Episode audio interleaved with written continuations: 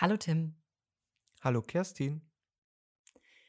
Hallo auch ihr und herzlich willkommen zurück in unserem schönen Podcast Hidden Gems, unserem Gaming-Podcast, in dem wir über alles reden, was das Videospiel berührt, davon ausgeht, uns interessiert.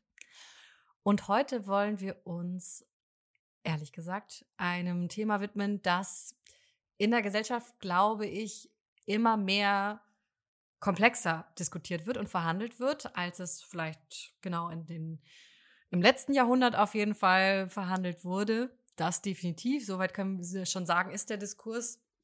Und zwar geht es heute um Alkohol, Alkoholkonsum und wie der in Videospielen inszeniert wird, visualisiert wird und ja, wie Alkohol uns eigentlich erzählt wird. Als was? Also positiv, negativ, wie ist der behaftet, was wird eigentlich miterzählt, wie sieht es eigentlich mit ähm, ja, einer gewissen Sensibilisierung für das Thema aus im Videospiel. Was fällt uns dazu ein? Und ich glaube, als erstes wäre einmal spannend zu sehen oder zu schauen, wie begegnet uns Alkohol eigentlich im Spiel? Und da fällt mir direkt ein, es ist einfach sehr gängig, dass Alkohol als Item auftaucht. Also wir den uns in unsere Tasche stecken können, als Flasche, am liebsten. Oder einfach direkt konsumieren. Ne? Wir finden irgendwo was, wir laufen durch Rapture durch und finden den guten Arcadia Merlot und den knallen wir uns direkt erstmal rein. ja, richtig achtarmig einen hinter die Orgel äh, kippen. äh, das ist gang und gäbe. Ich finde es auch so. Ähm, dann wiederum, also er ist all, allgegenwärtig, Alkohol mhm. irgendwie so. Gerade im Genre des Rollenspiels ähm, ist er extrem häufig vertreten, gerade in den Rollenspielen. Nee, eigentlich, das hat, ich dachte erst, es hat so mit historischen Settings, wo man dann damit mhm. argumentiert, ah ja, Alkohol, früher haben die Piraten immer, ja immer, und, und alle haben irgendwie fünf Liter ähm, Korn am Tag getrunken mm. und so. Mhm. Das stimmt auch schon. Da muss man mhm. aufpassen, weil der Korn war ein anderer als früher. Aber es wurde viel getrunken ähm, und das wird so damit argumentiert, aber es stimmt nicht, weil auch in sowas wie ähm, äh, Fallout oder jetzt auch ähm, Spielen wie Mass Effect oder, oder mhm. so, also mhm. auch Zukunftsszenarien geht es auch oft um Alkoholismus. Das heißt, es ist etwas, was in der Vergangenheit war, was die Gegenwart bestimmt und was nie wegzudenken ist. Und es ist immer greifbar, zugänglich und äh, leicht hinter die Binde zu kippen. Also es ja, ist absolut. da. Ja. Das stimmt, ne? Aber gerade Rollenspiele tendieren dazu, dass so sehr äh, zum Thema zu machen. Immer dann, wenn es gemütlich wird, wenn es gesellschaftlich wird, wenn mhm. irgendwie gut äh, der Dialog eingestellt werden muss, man trifft sich in der Bar, man feiert eine kleine Party, es geht einfach ab. Oder, das würde ich sagen, ist die eine Inszenierungsstrategie. Ähm, oder es ist eben ein allgegenwärtiges Item, das gar nicht groß thematisiert wird. Also zum Beispiel ja. nochmal zurück zu Bioshock. Der Alkohol gibt einfach einen ähm, Buff und gleichzeitig Debuff, also wir verlieren zwar ein bisschen was von unserem Eve, quasi von unserem Mana in Anführungsstrichen, und gewinnen dafür aber ein bisschen Gesundheit zurück. Was auch irgendwie absurd ist, sollte es nicht andersrum sein. Gut, sei dahingestellt. ähm, aber es wird gar nicht thematisiert, dass man sich da so viel Alkohol reinschraubt. Äh, das sieht man nur daran, dass wenn man wirklich ein paar Flaschen hintereinander konsumiert, dass dann so ein bisschen der Bildschirm so ein bisschen blurry wird, ne? Das kennt man ja auch, das ist eine sehr beliebte Visualisierung. Aber so, genau, das Thema Alkohol oder was mache ich da eigentlich gerade mit dem einen Klick auf die Flasche? Das bleibt irgendwie, wird nicht übertitelt. So. Es bleibt häufig sozusagen die Wirkung des Alkohols. Es wird darauf reduziert, okay, ähm, das hat jetzt eine Wirkung, okay, mein Charakter taumelt so ein bisschen oder mein, ähm, ähm, meine Ausdauer wird jetzt verringert oder erhöht und so weiter. Das heißt, worum es beim Alkohol häufig geht, ist so die Wirkung, die damit einhergeht, aber die ganze gesellschaftliche Dimension oder die soziale Komponente oder auch eine realistische Darstellung der Wirkung, mhm. ähm, nämlich halt, ich kipp mir das jetzt rein und das kickt irgendwie erst nach zwei Stunden oder so peu à peu. Da hat ja ein Spiel keine Zeit zu, man muss das ja sofort sozusagen mhm. äh, die mhm. Blurry Vision einschalten. Ähm, aber das heißt, Alkohol zeigt Wirkung. Also es ist mhm. sozusagen vorgesehen und irgendwie, es ist da, es ist in den Algorithmus eingeschrieben und er hat eine Funktion in häufig so. Also du hast es beschrieben. Vorteile wie Nachteile. Man kann sogar ganze Builds. Ähm, ein Beispiel aus Fallout äh, 76. Man kann ganze Builds darauf auslegen, dass man seinen Charakter darauf baut, dass er besonders gut Alkohol verarbeiten kann und so weiter und dann dadurch ähm, immer stärker wird und so weiter. Also es gibt auch Spielereien und teilweise Möglichkeiten, die vorgesehen sind, ähm, sich virtuelle AlkoholikerInnen ähm, zu äh, bauen. Ja, das ähm, fand ich ja, einen total spannenden Punkt, weil du kannst ja wirklich, es geht ja darum, zu brauen und zu destillieren bei Fallout 76. Das ist eine Mechanik, die eingearbeitet ist und je nachdem, wie gut du darin bist und was du destillierst und wie du es machst, kriegst du halt verschiedene Buffs und Bonis so. Und das Zitat aus dem Artikel, den ich dazu gelesen habe, von äh, gamerliebe.de, ein kleiner Gamer-Blog, war ein, also ich muss einmal kurz zitieren, weil mich hat's so irritiert. Jetzt immer wahnsinnig irritiert. Also, Zitat. Einige Fallout-Spieler richten ihren Spielcharakter dediziert auf diese vorteilhaften Boni aus und schufen den sogenannten Junkie-Bild. Eine kreative und witzige Art, das Spiel zu bestreiten. Und dieser zweite Kommentar oder dieses, dieses Angehängte, eine witzige und kreative Art, das Spiel zu bestreiten, ich glaube, das zeigt so ein bisschen, wo wir teilweise in der Diskussion, wenn es um Alkohol in Videospielen auf jeden Fall mhm. geht, ähm, noch stehen. Dann ja. ist es nämlich ein funny Gimmick. Hahaha, haben wir alle ja. gelacht. Alkohol ähm, wird hier eingesetzt als, als Spielmechanik. Und das ist ja ähm, verharmlost, mhm. nicht ernst genommen. Mhm. Und ähm, so ein, wenn wir es doch als Scherz meinen, dann ist es doch schon okay. Irgendwie. Ja, ja.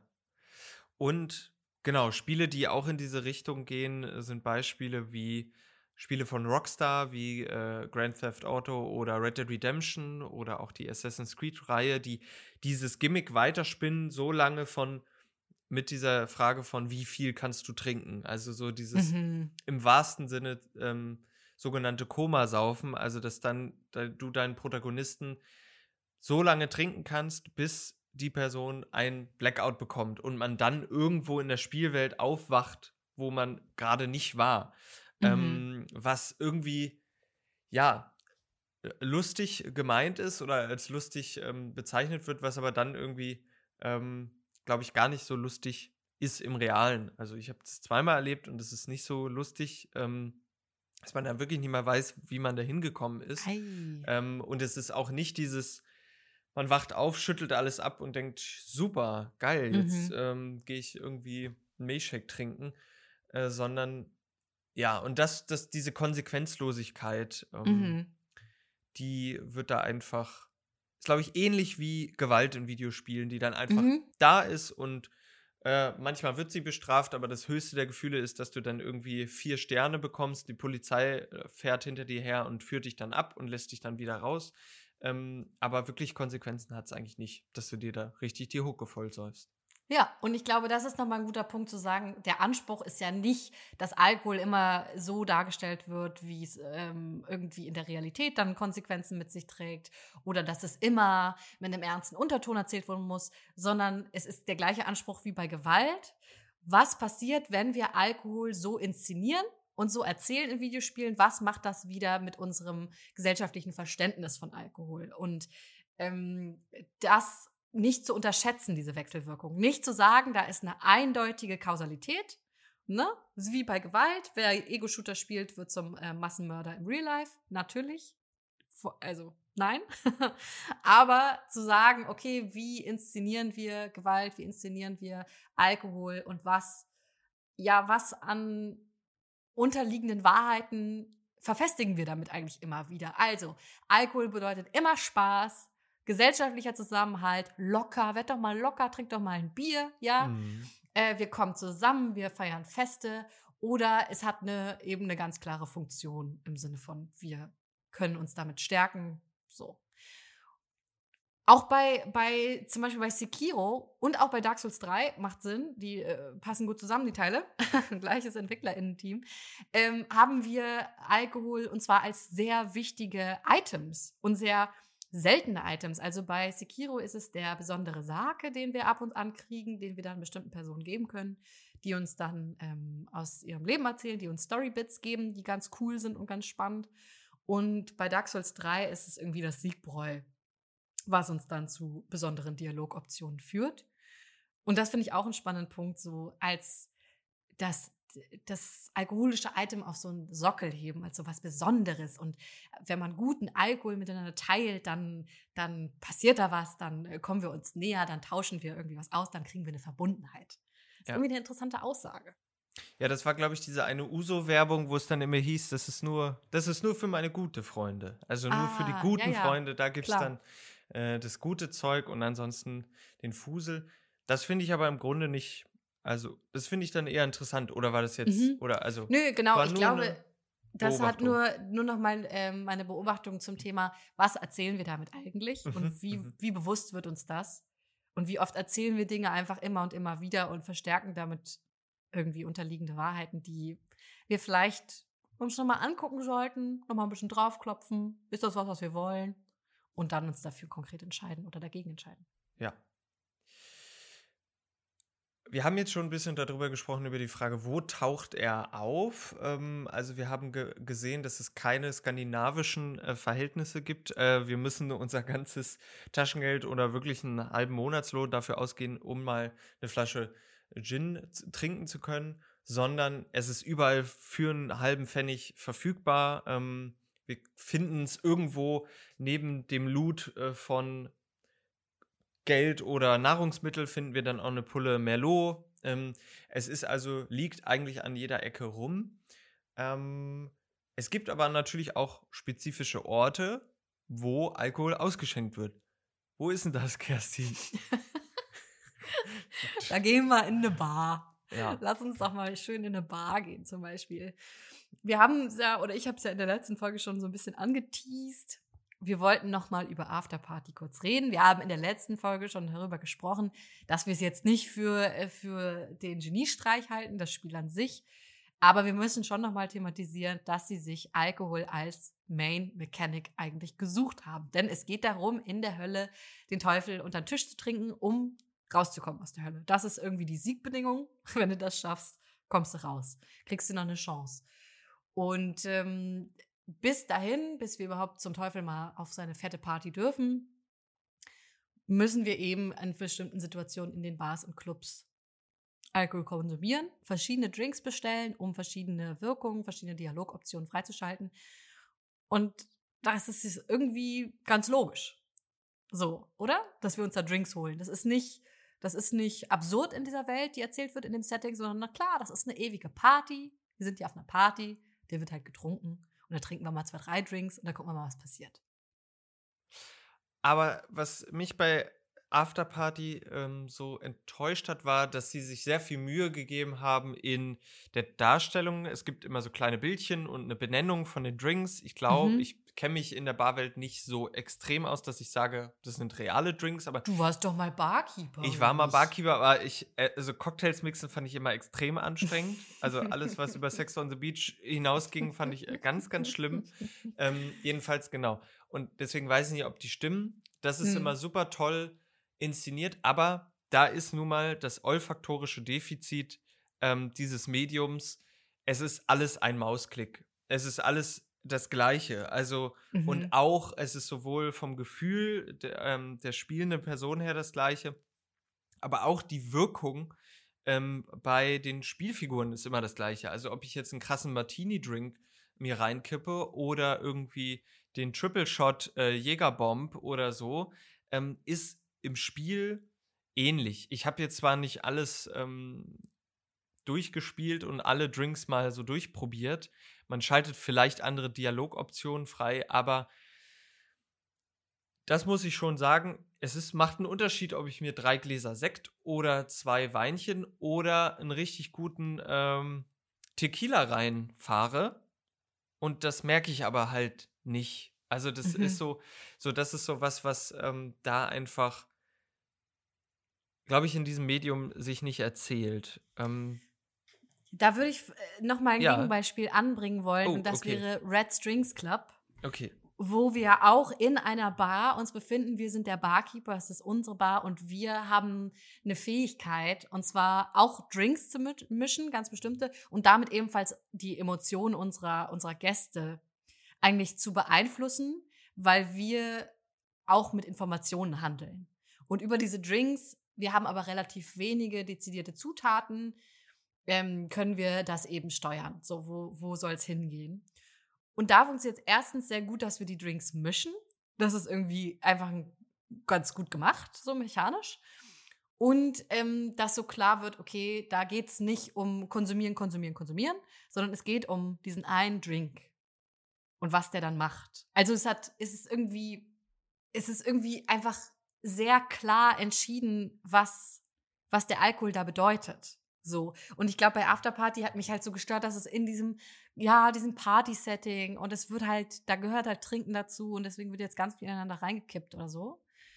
Aber so, ja, mir fehlten da so ein paar klare Entscheidungen, glaube ich. Ja, aber da finde ich jetzt äh, eine Sache, die Red Strings Club gut macht, ist, dass es den Prozess des ähm, also den Prozess mitdenkt, dass sozusagen mhm. natürlich klar, ein Bier kann ich jetzt nicht live brauen, das dauert so eine Zeit, aber jetzt ein Drink mixen kann ich und dann wird dieser Prozess sozusagen mitgedacht und auch gezeigt und dann vielleicht sogar äh, die verschiedenen Zutaten und so weiter. Also es wird dann so ein bisschen Richtung Simulation. Also ich simuliere jetzt, wie ich ein.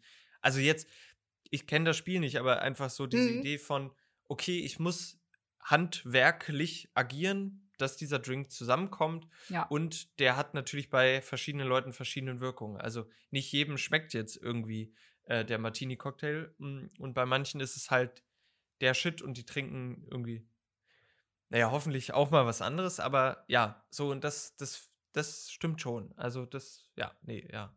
Mhm. genau. Vielleicht noch mal ganz kurz, äh, da geht es ganz viel darum, so die tatsächlich in bestimmte Launen zu bringen, dass sie dir dann bestimmte Informationen preisgeben. Und das ist irgendwie, das funktioniert einfach gut, weil die, weil dazu gedacht wird, dass da eine Interaktion zwischen dem Gast und dem Barkeeper irgendwie ja. gehört, dass da ein Gespräch dazu gehört, dass da, da wird auch über eben emotionale Themen auch gesprochen und so. Also es geht nicht irgendwie. Ah, ich glaube, ich versuche gerade festzumachen, warum es da für mich okay oder warum es generell für mich okay ist, Alkohol in Spielen natürlich zu thematisieren und als Mechanik zu benutzen und warum es mich bei anderen Beispielen so stört. Und ich kann ja. gerade, ich merke gerade, mir fehlt noch so ein bisschen, vielleicht kommen wir da nachher nochmal drauf zurück, mir fehlt gerade noch so ein bisschen, ähm, ich kann auch nicht so ganz den Finger drauflegen, was es genau ist. Ich glaube, also eine Idee, wenn ich die teilen kann mhm, mit dir, gerne. ist, dass es halt nicht, es ist nicht die Reduktion auf den reinen Konsum, sondern mhm. es, wie, du hast es schon gesagt eigentlich, mit der Interaktion, die dazu gehört. Ähm, ich muss jemanden fragen, der mir das zubereitet. Ähm, oh, ähm, und ich, also es ist ein Anlass zur Kommunikation. Es ist eine, ähm, ein Anlass mhm. für eine soziale Interaktion. Und das kann sowohl das äh, Du und Du mit äh, der Person sein, die es mir zubereitet. Das kann aber auch sein, im Fall von Stardew Valley, dass dann die Kneipe oder die Bar als ein sozialer Dreh- und Angelpunkt einer eines Mikrokosmos, einer, eines gesellschaftlichen Mikrokosmos angesehen wird und es dann das thematisiert wird, ah ja, man kommt irgendwie zusammen ähm, und kommt miteinander dann über den Alkohol oder eben sozusagen nicht alle in der ähm, Kneipe zum Sternfall trinken jetzt, aber man kommt irgendwie da so zusammen. Mhm. Ähm, ich glaube aber genau das ist nämlich der Punkt, den ich so wahnsinnig kritisch sehe in unserer Gesellschaft, okay. dass Alkohol äh, das Medium ist, was uns zusammenbringt oder dass davon so oft ausgegangen wird. Ja. Und dass, äh, wenn du dann einen in der Gruppe dabei hast, der sagt, nee, ich trinke nicht, ich will nicht trinken, dass das oft sehr thematisiert wird und äh, vielleicht auch ein Problem darstellt. So. Ja, ja. Oder dass ich, wenn ich mir überlege, ich werde, ich, ich gehe nicht auf eine Party, wenn ich, wenn ich nüchtern bleiben will, weil es mich wahnsinnig annerven wird, dass um mich rum nur Betrunkene sind oder so. Ja. Also genau dieser Punkt von Alkohol bringt uns zusammen ist eigentlich was, was ich so kritisch betrachten würde. Und wo ich ja. zum Beispiel auch denke, irgendwie, das wird voll oft so mit inszeniert in so ähm, Spielen wie Red Dead Redemption, in Witcher, wo es so zum guten Ton dazu gehört. Und die Männer sitzen in einer Runde und stoßen nochmal an und da, da muss der Alkohol dazugehören und das ist ganz klar und das wird nicht thematisiert, sondern eher verharmlost. Genau, deswegen meinte ich, kann ich noch nicht so ganz den Finger drauflegen, warum. Aber ich glaube, doch, vielleicht ja. komme ich jetzt dem näher. Es ist bei Red Strings Club, habe ich das Gefühl, es ist eine sehr klar getroffene Entscheidung. Und Alkohol wird nicht verharmlost, sondern es ist so sehr klar, dass der irgendwie eine Wirkung zeigt, dass der die Zunge löst, dass der Menschen zum Reden bringt, dass es da um Informationenaustausch geht und dass es so, also es ist so, so klar gesetzt, es wird nicht so einfach als Prop benutzt, einfach als Requisite so reingegeben, weil es gehört halt so zum Setting dazu und es ist halt so. Ja. Vielleicht ist es das. Ja. Hm, hm. Aber lass uns doch noch mal drüber reden, wie, weil das haben wir ganz kurz eben gemacht, aber noch mal drüber reden, wie das eigentlich visualisiert wird. Weil es ist ja schon spannend, irgendwie, wie kommt man auf die Idee, einfach so eine blurry Vision zu machen, dass so der, der Bildschirm ein bisschen wackelt? Irgendwie? Oder warum ist das die, die gängigste Visualisierung? Und dann dauert das so drei Sekunden und dann ist es wieder weg. Wer hat sich das ausgedacht? Wer hat gesagt, das ist, wie wir es machen? Ich weiß es nicht, das, das hätte ich noch mal und das werde ich, glaube ich, im Nachgang der Folge noch mal versuchen zu recherchieren, was ist die Historie dieser Entscheidung, weil die wirklich mit das Nervigste ist jedes Oder? Mal, weil es halt überhaupt nicht dem entspricht, wie es, wie es einfach ist. Also weil, wenn man ziemlich betrunken ist und so, dann klar Augen-Hand-Koordination ähm, und so Orientierung lässt nach und so weiter. Ähm, aber dieses, ja, dieses äh, Sichtfeld verschwimmen und man taumelt so ein bisschen, man sieht irgendwie komische Farben und so, das ist irgendwie so eine Komprimierung dieses Effekts, was ich ja gerade schon Mhm. gesagt habe, von, ah ja, wir haben keine Zeit ähm, oder wir sind keine Simulation, deswegen wollen wir, ist es, löst es viel zu viel Frustration aus bei den SpielerInnen, wenn wir jetzt äh, fünf Stunden lang äh, äh, dann den Charakter irgendwie ähm, rumstöhnen lassen, weil er, äh, er oder sie Kopfschmerzen hat. Deswegen pressen wir das, komprimieren wir das irgendwie auf drei, vier Sekunden Effekt. Aber es ist, es ist einfach, also es ist einfach falsch. Also Mhm. und ja, Ja, und es ist irgendwie so cartoonhaft, ne? ja, Und das hast du dann aber bei anderen Dingen vielleicht nicht so cartoonhaft erzählt. Also, ja, ist halt die Frage, warum das dann überhaupt mit reinnehmen. So soll es einfach nur, ist es ein Augenzwinkern, soll es einfach nur witzig sein, soll es dir sagen, hahaha, du hast zu viel getrunken, zwinker, zwinker. So, dann denke ich, nö, dann, dann lass es doch weg. Also, wenn du willst, dass Alkohol keine Konsequenz hat, außer dass es dir einen Buff oder Debuff gibt, dann kannst du auch diese Blurry Vision weglassen. Die erzählt ja wirklich gar nichts mit. ja. Das Einzige, was es, äh, wo es äh, konkret auch Auswirkungen auf die, Sp also wirklich dann, es geht ja auch darum, nicht nur Auswirkungen für den, den Charakter, die Spielfigur, sondern ja auch für die SpielerInnen. Und da ist es jetzt im Genre von First-Person-Shootern so, äh, wo man dann auch was trinken kann, ähm, wie es bei Bioshock zum Beispiel, da ist es dann schon so, dass dann für einen kurzen Zeitraum die Präzision eingeschränkt ist, weil dann eben so, aber das ist dann auch nur wirklich dieser Effekt, der so ganz kurz da ist und dann wieder weg. Ähm, ja, also da weiß ich jetzt auch wieder nicht weiter. Das ist wieder ein Aufruf an alle SpieleentwicklerInnen, da wieder kreativer zu sein, aber die Art und Weise, wie das dargestellt wird, ist einfach eindimensional wie wenig. Mhm. Genau, und es gibt ja irgendwie, es gibt ja andere Möglichkeiten, Alkoholkonsum und auch Alkoholkrankheit irgendwie zu thematisieren. Das muss jetzt natürlich nicht jedes Spiel machen, das Alkohol enthält. So, ne? Aber wenn wir uns zum Beispiel, genau, Stardew Valley hast du eben schon gesagt, da gibt es die Bar, da gibt es aber eben auch einen Charakter, den wir kennenlernen, der sehr oft in dieser Bar abhängt tatsächlich.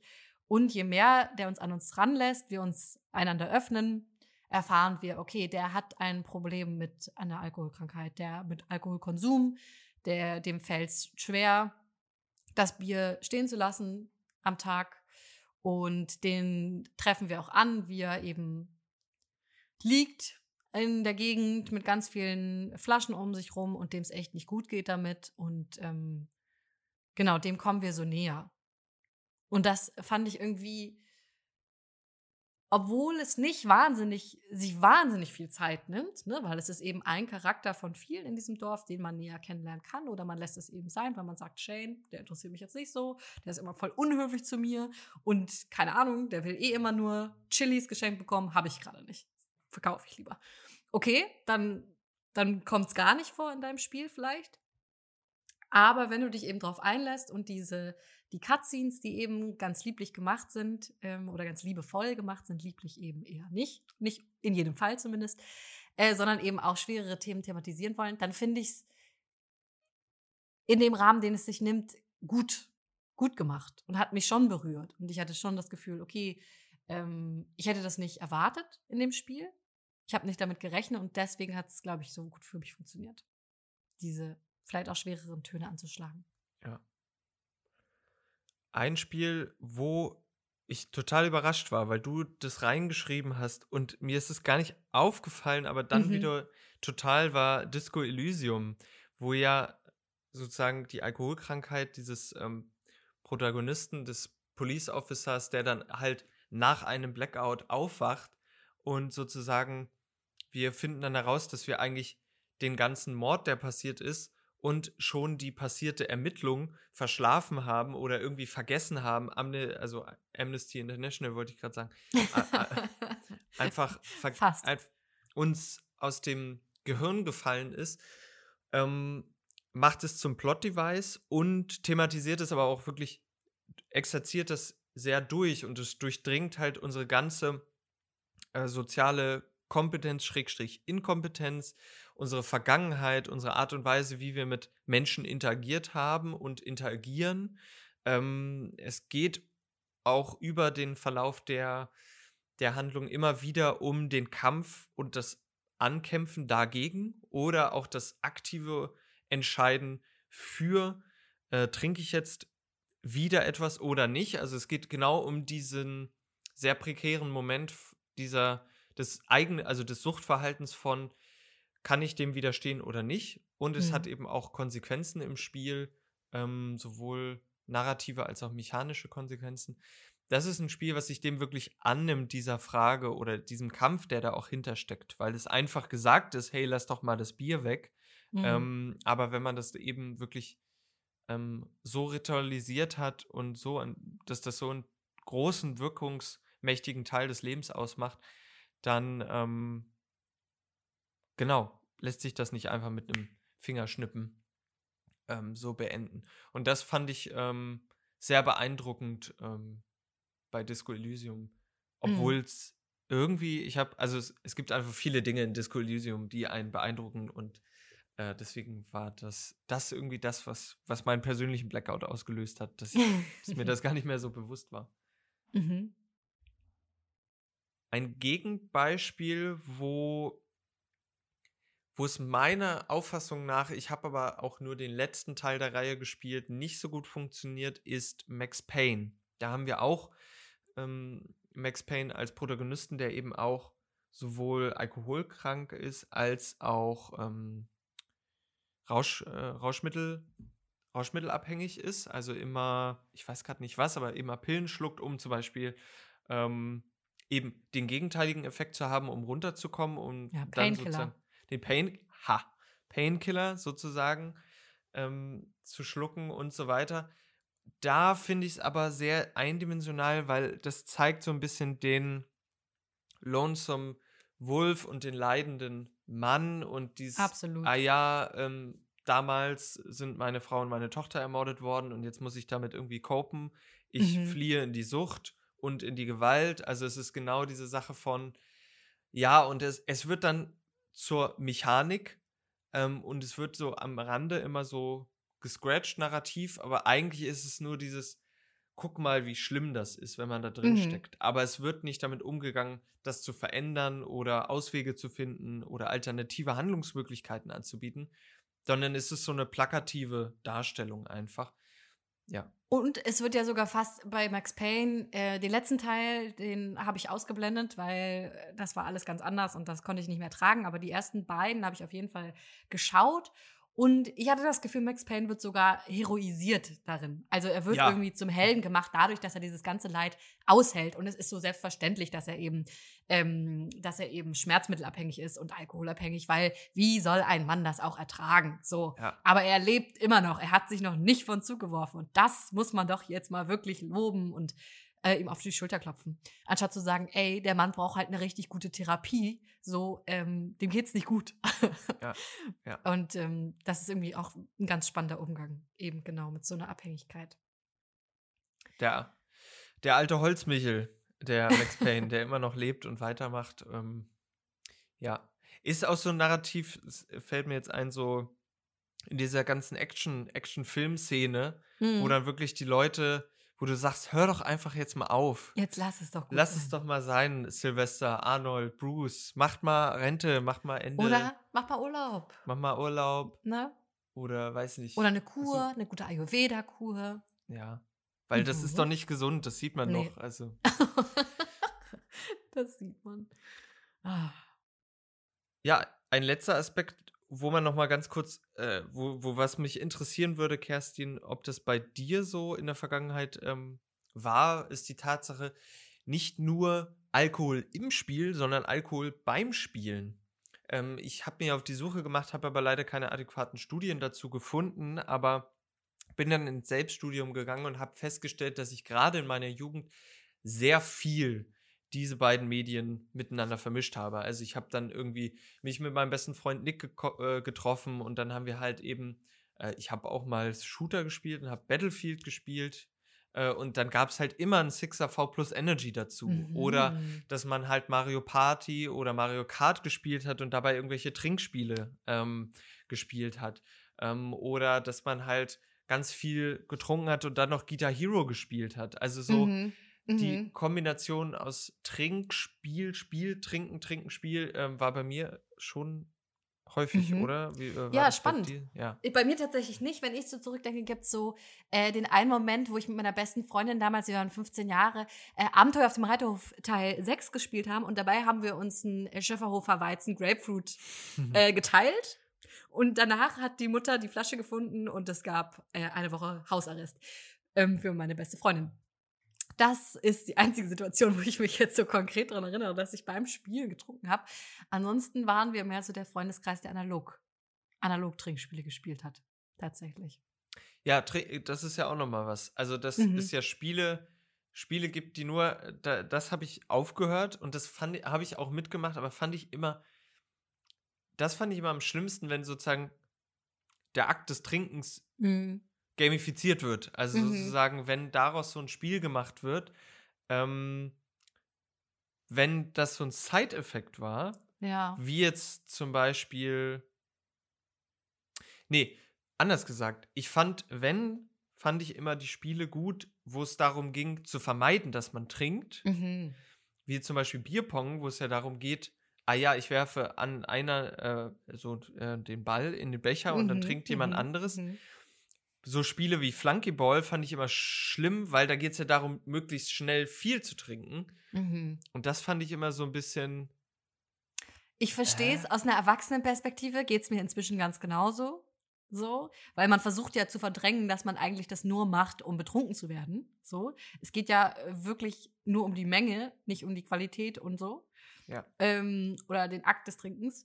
Aber in den Situationen fand ich es immer funny, hat mir immer gut gefallen. Ich glaube, dass das aber auch ganz viel mit ähm, sich und anderen was beweisen zu tun hat. Also, das ist nochmal ein ganz anderes Fass. Haha, Fass. Dann haben wir uns jetzt einmal hier durch das Videospielregal getrunken und ähm, feststellen müssen, Alkohol ist wie Sand am Meer verfügbar in Videospielen, ist allgegenwärtig, ist immer da, ist häufig ähm, auf seine Wirkung reduziert, also hat, hat schon eine Wirkung, aber dann auch häufig äh, nicht mehr. Es wird ähm, häufig ausgeblendet. Äh, der Prozess in manchen Spielen wird aber auch thematisiert, dass die Drinks auch gemacht werden von Menschen, wie in Red Strings Club. Wir haben darüber gesprochen, dass ähm, sie verschiedene Auswirkungen haben auf die SpielerInnen, aber eben zu wenig. Also mal ein bisschen reduzierte Präzision beim Shooter ähm, und häufig den drei Sekunden Blurry-Bildschirm. Ähm, und es gibt Spiele, in denen auch Alkohol narrativ eine Rolle spielt und auch sozusagen das Extrem der Alkoholkrankheit thematisiert wird. Ähm, gut wie schlecht. Damit ist alles gesagt. Wie immer findet ihr alle, alle Spiele, alles, was wir zitiert haben, in den Show Notes. Und wenn ihr Lust habt, äh, uns zu kontaktieren, wenn ihr sagt, oh, da fehlt vielleicht noch was, da fällt mir noch ein Spiel ein oder da möchte ich mit euch nochmal in den Kontakt gehen und näher mit euch drüber schnacken, dann schreibt uns doch gerne Mail an hiddengems.bail.de. Und wenn ihr noch Cocktailrezepte habt, ähm, sowohl im analogen wie im digitalen, könnt ihr die uns auch gerne schicken. Ich glaube, ich werde sie. Ähm, vielen Dank. Tschüss, Kerstin. Tschüss, Tim.